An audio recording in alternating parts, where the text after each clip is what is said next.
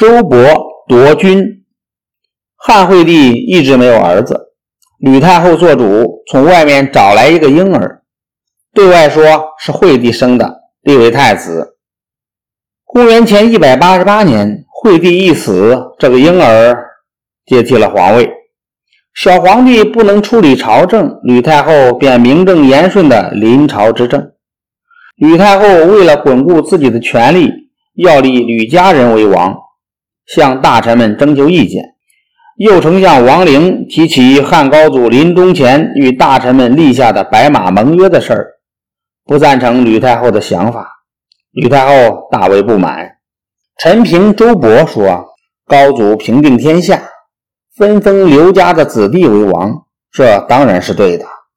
现在太后临朝，封自己的子弟为王，也没什么不可以的。”散朝以后，王陵批评陈平。和周勃违背了誓言。陈平、周勃说：“您别着急，当面在朝廷上和太后争论，我们比不上您。将来保全刘家天下，可就要靠我们了。”从这以后，吕太后就陆陆续续地把她的娘家人，像吕台、吕产、吕禄等，一个个都封了王。还让他们掌握了军权，朝廷大权几乎控制在吕家的手里了。吕太后临朝的第八个年头，患了重病，临死前封赵王吕产为相国，掌管北军；吕禄为上将军，掌管南军，并且叮嘱他们说：“现在吕氏掌权，朝廷里有很多大臣不服。我死了以后，你们要带领军队保卫宫廷。”不要出去送兵，提防被人暗算。李太后死后，兵权都在吕产、吕禄手里，他们便策划发动叛乱。刘璋得知了吕家的阴谋，就派人去通知哥哥齐王刘襄，约他出兵攻打长安。齐王刘襄起兵，吕产得到了这个消息，立刻派将军灌婴带领兵马前去征讨。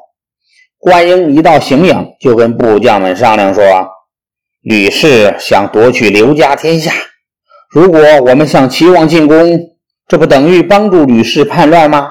大家商量了一下，决定按兵不动，暗地里通知齐王，要他联络诸侯，等时机成熟，一起起兵讨伐吕氏。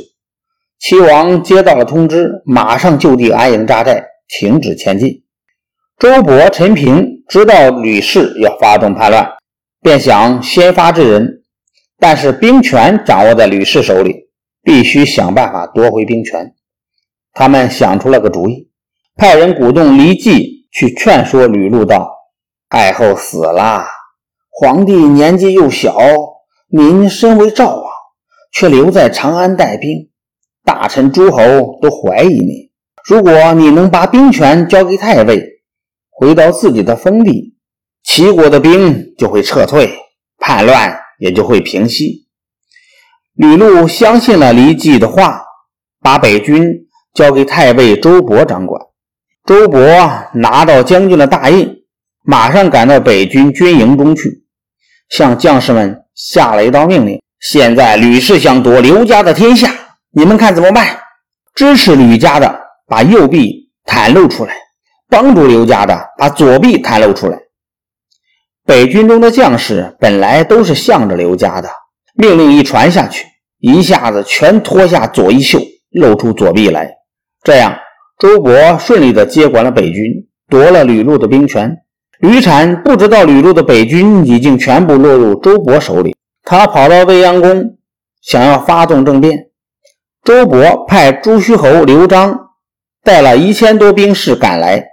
杀了吕产，接着周勃带领北军把吕氏的势力全部铲除了。经大臣们商议，废掉小皇帝，立高祖的儿子代王刘恒为皇帝，这就是汉文帝。